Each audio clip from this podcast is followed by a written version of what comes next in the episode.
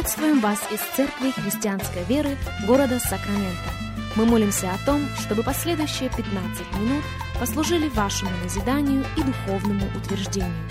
Присоединяйтесь к нашему эфиру, как пастор Сергей Головей предлагает вашему вниманию передачу «Настоящая истина». Еще раз мы говорим добро пожаловать всем, кто присоединяется к нашему эфиру. Здравствуйте, меня зовут Сергей Головей. Из Церкви Христианской Веры мы приходим к вам. Рады возможности встретиться вместе с вами, рады возможности провести вместе с вами последующих несколько минут, рады возможности говорить вместе с вами о самом главном, о жизнь дающем Божьем Слове, как сегодня мы продолжаем наш разговор на тему «Зимний дворец». Наш базовый текст – это книга пророка Иеремии. Если у вас есть возможность открыть Библию вместе с нами, будьте добры, сделайте это. Книга пророка Иеремии, 36 глава, и мы начнем читать с 20 стиха. Иеремия 36, 20.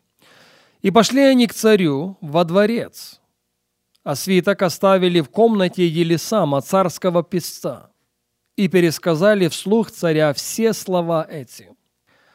Царь послал Иегудия принести свиток, и он взял его из комнаты Елисама, царского писца, и читал его Иегудий вслух царя и вслух всех князей, стоящих подле царя. Царь в то время в девятом месяце сидел в зимнем доме. Перед ним горела жаровня. Когда Иегудий прочитывал три или четыре столбца, царь отрезывал их песцовым ножичком и бросал на огонь в жаровне доколе не уничтожен был весь свиток на огне, который был в жаровне. И не убоялись, и не разодрали одежд своих ни царь, ни все слуги его, слышавшие все слова эти. Хотя Елнафан и Делая и Гемария упрашивали царя не сжигать свитка, но он не послушал их. И приказал царь Иеремиилу, сыну царя, и Сираию, сыну Азриилову, и Селемии, сыну Авдиилову, взять воруха, писца и Иеремию пророка. Но Господь сокрыл их. Я думаю, что на нашей прошлой встрече мы положили достаточно прочное основание, смотря на исторический контекст. Пророк Иеремия был призван Богом не только в молодом возрасте, не только в очень молодом возрасте, но и в очень сложное время. Первые годы его пророческого служения, можно сказать, были достаточно легкими, потому что они совпали со временем царствования Иосии. Очень благочестивый человек, человек, ищущий Бога, человек, сделавший Бога своим приоритетом, своим прибежищем. Но его жизнь оборвалась. Его жизнь оборвалась очень неожиданно. И, похоже, каждый понимал, включая пророка Иеремию, что с уходом царя Иосии закончилась целая эпоха благоденствия. Мы стоим на пороге чего-то нового, и эти изменения – это изменения не в лучшую сторону. После Иосии стал царем его сын Иохаз, который царствовал всего лишь три месяца. Его сместили. Его сместили не люди – его сместили не иудеи, его сместили египтяне. Его сместил лидер совершенно другого государства и вместо него поставил его брата. Последнему имя Иоаким. По сути, наш базовый текст имеет отношение к этому человеку. Иоаким был богоотступником. Иаким был человеком, который делал все, что он мог сделать, вопреки Бога и вопреки его заповедям. И вот во время его правления, а царствовал он 11 лет, Господь неоднократно побуждал пророка, пророка Иеремию, чтобы он обратился к царю, чтобы он обратился к семье царя, чтобы он обратился к жителям Иерусалима, чтобы он обратился ко всем иудеям. Вот почему, перечитывая книгу пророка Иеремии, мы неоднократно найдем его стоящим в воротах Иерусалима, взывающим к жителям города. взывающим к иудеям, которые оказались в столице по той или другой причине. Но его слова, его обращение, его призыв не имеют абсолютно никакого результата. У пророка более чем достаточно причин, чтобы выбросить белый флаг, чтобы сказать, Бог, все это выеденного яйца не стоит. Я пойду заниматься чем-то другим. И вот в этот момент Господь обратился к Иеремии и сказал, «Все, что я тебе сказал сказать им, запиши в свиток. Пусть мое обращение к иудеям, пусть мое обращение к жителям Иерусалима, пусть мое обращение к царской семье, пусть мое обращение к самому царя будет не только в устной форме, но и в письменной. Сокращая историю, этот свиток оказался в руках у царя. И вовсе не случайно Библия говорит, и я цитирую этот стих еще раз. Иеремия 36, 22.